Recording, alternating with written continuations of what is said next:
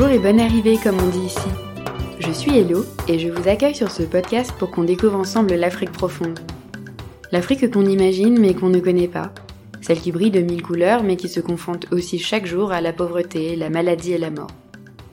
On parle aussi d'Afrique fraternelle, d'Afrique chaleureuse, d'Afrique festive. L'Afrique qui rayonne. Vous découvrirez avec moi des personnalités touchantes, attachantes, aux histoires parfois difficiles, mais dont la force et le courage sont indéfinissables. Vous apprendrez à connaître le Gabon où je vis actuellement, pays d'Afrique centrale au niveau de l'équateur, accolé au Congo et au Cameroun. C'est parti, je vous laisse écouter l'épisode et j'espère qu'il vous plaira. Bolo et bonne écoute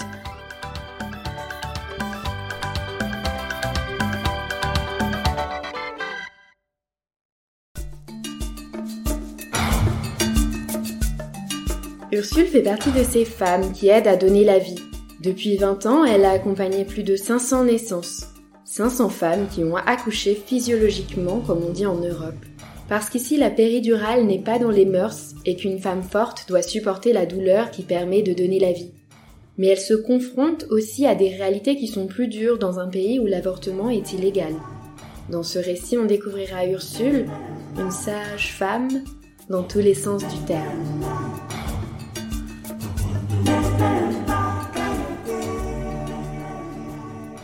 Bonjour Ursule. Bonjour.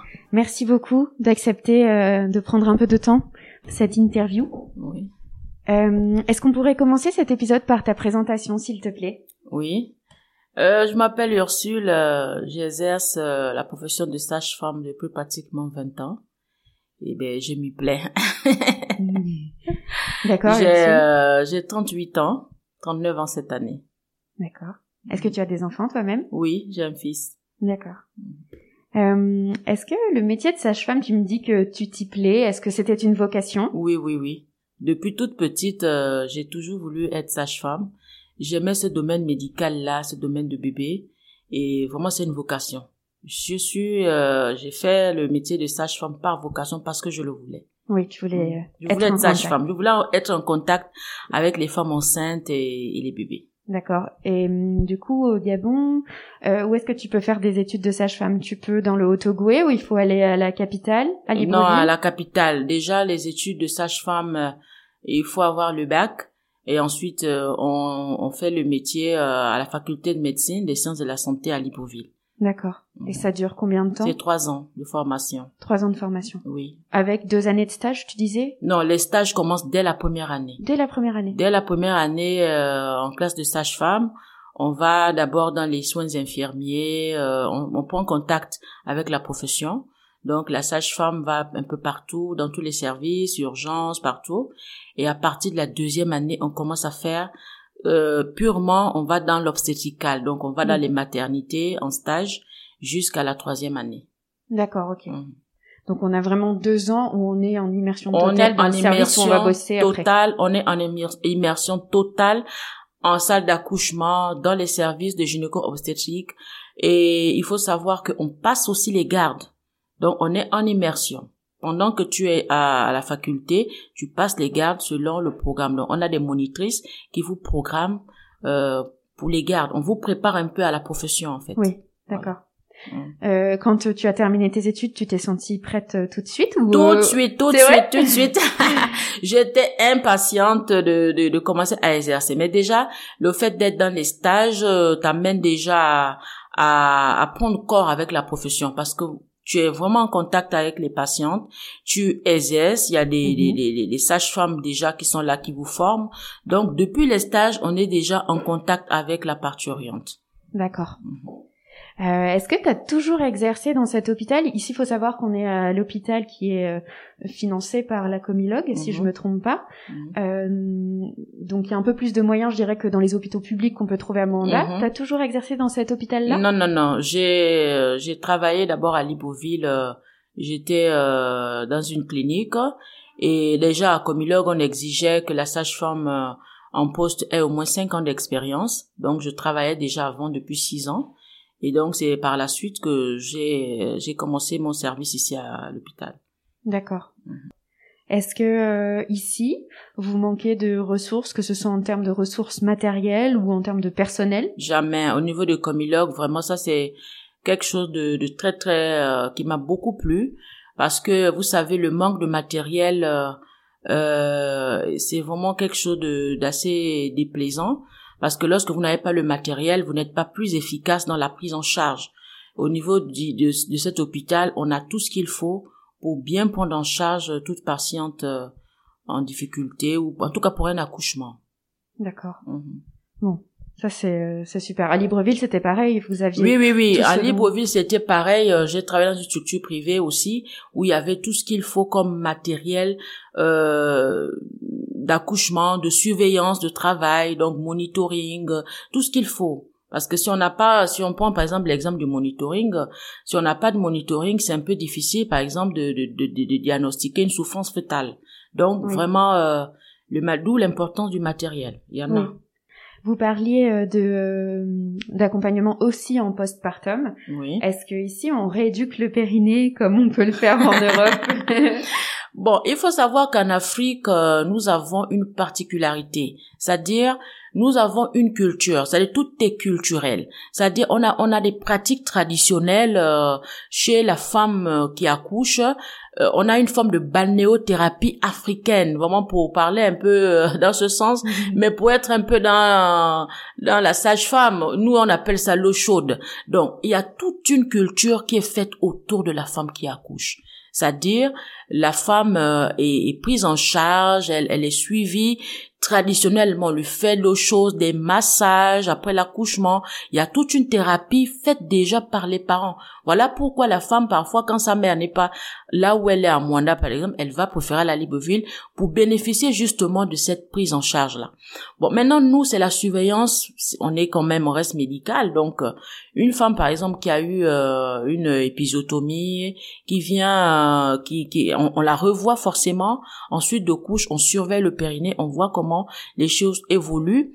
Et on a une visite que nous faisons en post-natal à la sixième semaine.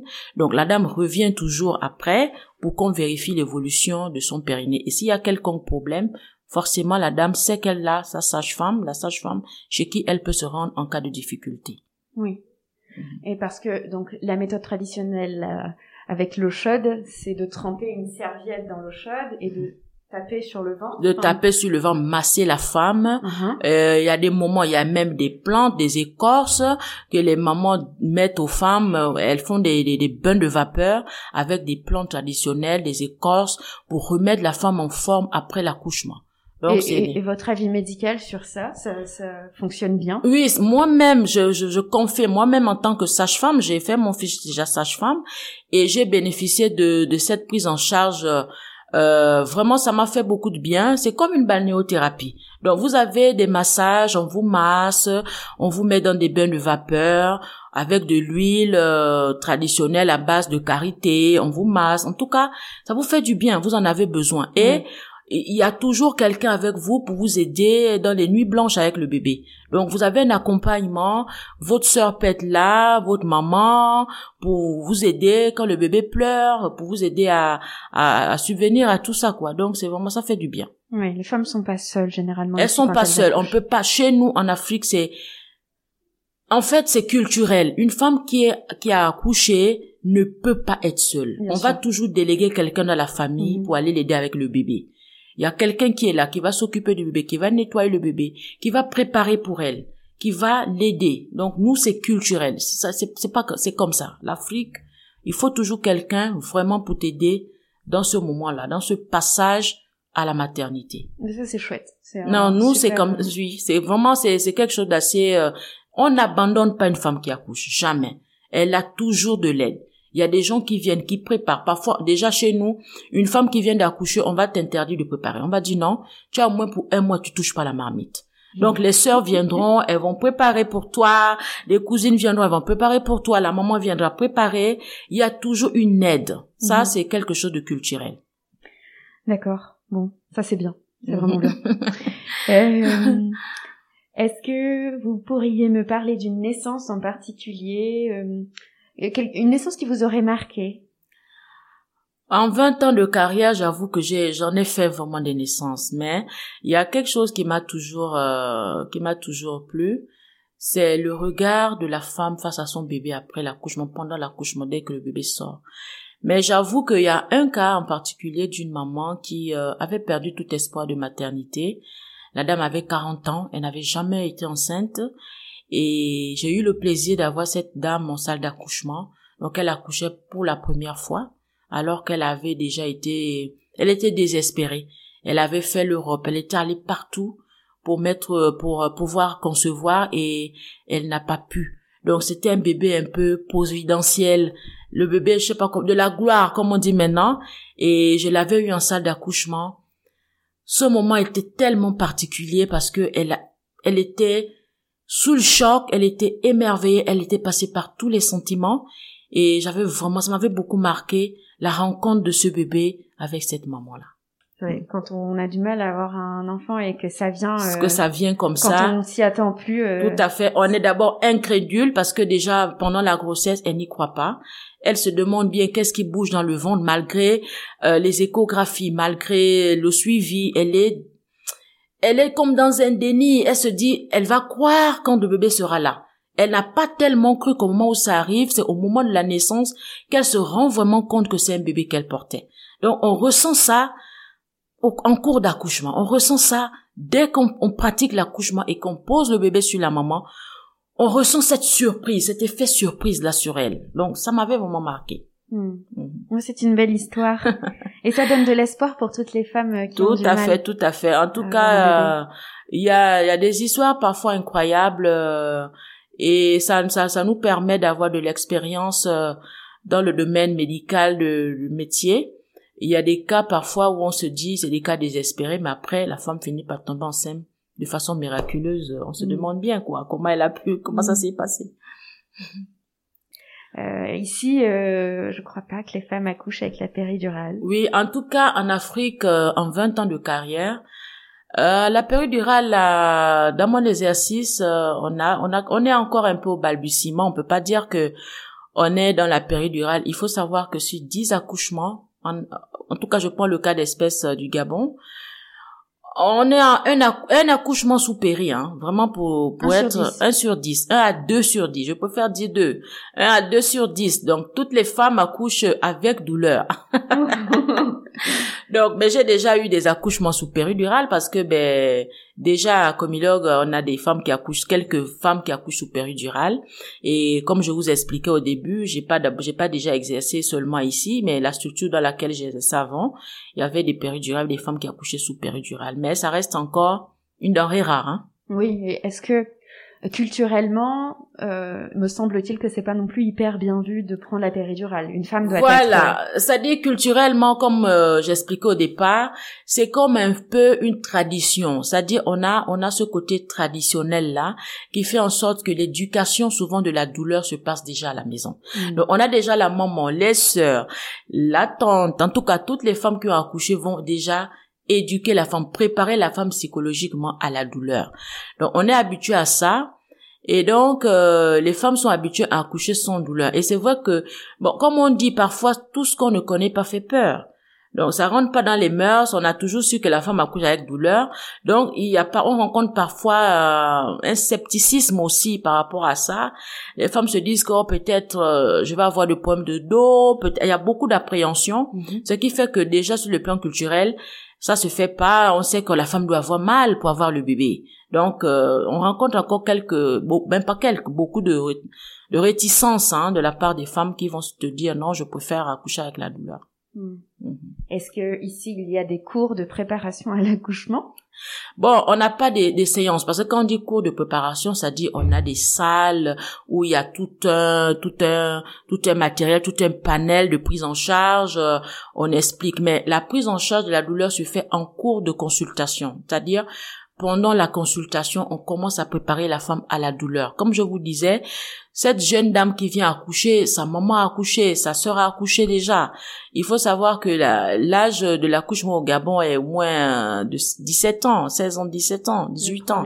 Le premier enfant. Donc, ce qui fait que la femme a autour d'elle des femmes qui ont déjà accouché. Donc, elle n'est pas, elle n'est pas un peu perdue un peu dans ça. Mais la préparation à l'accouchement se fait en cours de visite. On explique un peu à la femme comment ça va, comment ça va se passer. Mhm. Elle aura mal. en fait, on essaie de la préparer dans ce sens. Comment respirer, tout ça? Comment respirer, comment ça se passe, des signes de danger. À quel moment venir à la maternité? À quel moment venir C'est ce qu'on appelle les signes de danger, par exemple. À quel moment venir à la maternité? Venir consulter, mieux vaut venir et retourner. Au moins, on a une expertise de la sage-femme, mieux se rassurer donc on explique tout ça souvent en cours de, de CPN, en cours de visite. D'accord. Mhm. Parce que les femmes euh, enceintes ici, vous les voyez combien de fois avant euh, le terme finalement? Généralement, tout dépend de la période à laquelle la dame vient débuter sa consultation. Mais une, une femme qui a commencé par exemple sa consultation euh, au premier trimestre, elle est venue autour de la douzième semaine, on peut la voir même six fois, hein, si elle accouche bien sûr à la quarantième. Donc on la voit en compte pratiquement tous les mois ou un mois et demi selon la spécificité de chaque cas. Il y a des cas délicats où euh, le suivi est mensuel. Il y a des cas où on peut, euh, une femme qui a déjà accouché, par exemple, quatre, cinq fois, qui n'a pas de problème particulier en cours de visite, on peut la rencontrer tous les un mois et demi, par exemple, selon ce que nous rencontrons. Et est-ce que vous auriez en tête la durée moyenne d'un accouchement, vu qu'ici on accouche sans péridurale, normalement ça va plus vite? Oui, euh, généralement, voilà pourquoi dans tous les, dans toutes les formations que nous rencontrons au niveau de, de la maternité, nous, la sage-femme a pour objectif de réduire le temps de travail. C'est-à-dire parce que sachant que c'est des accouchements sans péridurale, on a, on on a toujours l'objectif de mener une action, de réduire vraiment cette douleur au maximum pour faciliter l'accouchement, pour que la dame euh, puisse se libérer en fait. Mm-hmm. Mais généralement, tout dépend de la dilatation, tout dépend du passé gynécologique de la femme. Mais nous, nous avons aussi des algorithmes. Par exemple, une primipare, une femme qui accouche pour la première fois, euh, qui vient en tout début de travail, elle aura au moins pour 8 heures. Mais une femme, par exemple, qui euh, a priori a déjà quatre enfants, euh, quand elle arrive, elle va pas mettre du temps. Donc, mhm. tout dépend du passé gynécologique euh, de la femme, du nombre d'enfants qu'elle a déjà eu. Et 8 heures, c'est vraiment pas beaucoup. Il y a des femmes primipares, euh, elles mettent 24 heures, 30 heures. Oui, 24 heures. Voilà, voilà pourquoi je vais parler de début de travail. Une femme qui vient, par exemple, à une primipare qui vient, par exemple, à 2 cm ou à 1 cm, elle va te mettre 12 heures, par exemple. Mm. Mais une qui arrive, par exemple, déjà à, à 3 cm, ben, elle va pas, elle va, elle va pas mettre plus de temps. Ça va mettre un peu plus, ça va être plus court, en fait. Oui. Voilà. Donc, tout dépend de la période à laquelle la femme vient. On a des premiers pas qui arrivent, elle a déjà travaillé à la maison. Et comme je vous expliquais, c'est culturel. Parfois, la maman va lui dire, non, tu n'as pas encore assez mal, attendons encore avant d'aller à la maternité. Donc, on a des premiers pas qui vont, qui vont arriver à la maternité déjà à 4 cm. Donc, elle arrive à 4 cm, elle va peut-être mettre deux heures et après, elle a terminé. Donc, tout dépend, en fait. D'accord. Mm. Et combien de temps les femmes restent à la maternité, ici? Euh, c'est trois jours. En gros, euh, globalement, c'est trois jours. Trois, jours, jours de, oui. Il arrive qu'il y ait des césariennes, j'imagine. Bien sûr.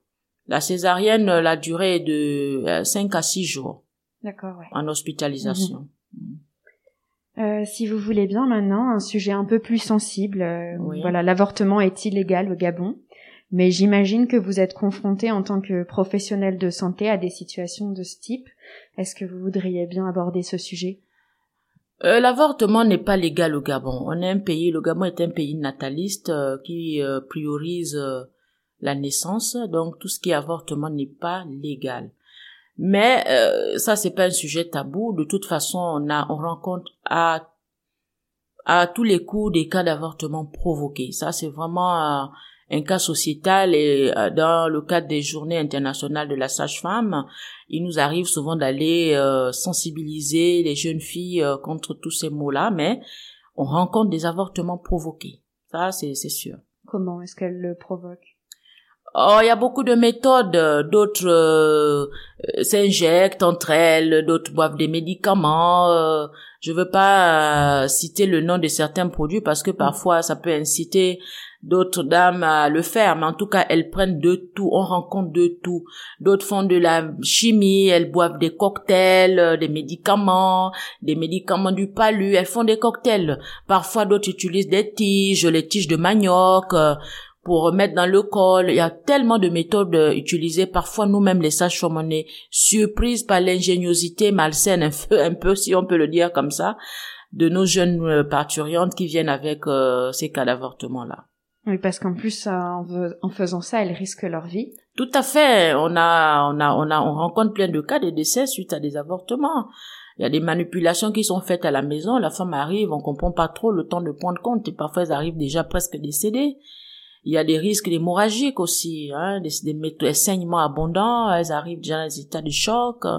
Donc on rencontre beaucoup de difficultés, des cas de septicémie, elle a manipulé, elle a peur de la réaction des parents, elle cache. Donc on rencontre vraiment beaucoup de cas euh, d'avortement. Et est-ce que hum, qu'est-ce qu'on peut faire pour aider ces femmes? Qu'est-ce que vous faites? Oh, c'est assez difficile, vraiment. On est, voilà pourquoi je parlais plus haut de des sensibilisations. Dans le cadre de des sages-femmes, on sensibilise les jeunes filles contre le, la précocité des rapports sexuels, l'utilisation de, la, du préservatif pour éviter justement les grossesses non désirées qui vont aboutir justement à ces cas d'avortement là. Donc euh, voilà.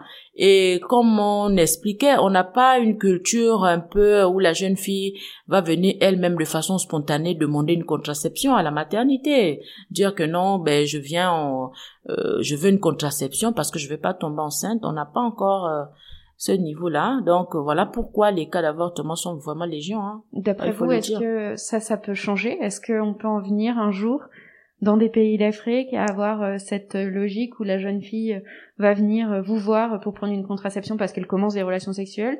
Ou est-ce que ça vous semble compliqué culturellement Non, je pense pas que ça va être ce soit compliqué parce qu'aujourd'hui avec l'avènement des réseaux sociaux, on remarque quand même une certaine une prise de conscience de la part des des jeunes filles euh, qui comprennent euh, l'importance euh, de, de se protéger. Je pense pas que ça va être compliqué parce qu'on a quand même une influence un peu. Les, les jeunes filles commencent à prendre un peu conscience de leur état de santé aussi.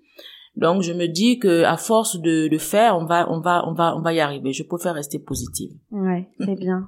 J'espère, je l'espère de tout cœur parce que euh, généralement les jeunes filles qui euh, avortent de donc dans ces, de cette façon-là euh, sont souvent jeunes. Ils sont souvent très jeunes. oui oui.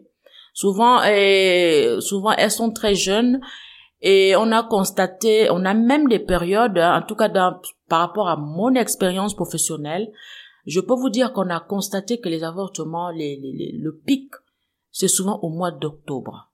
Septembre, octobre, novembre. C'est la période des, après les vacances, donc euh, les enfants sont en, vacances scolaires et tout. Donc quand elles reviennent, elles constatent qu'elles ont un retard de règles. Donc on a des périodes où vraiment euh, vous allez entrer dans les chambres d'hospitalisation, on a beaucoup de cas d'avortement. On a des mmh. périodes cibles en fait.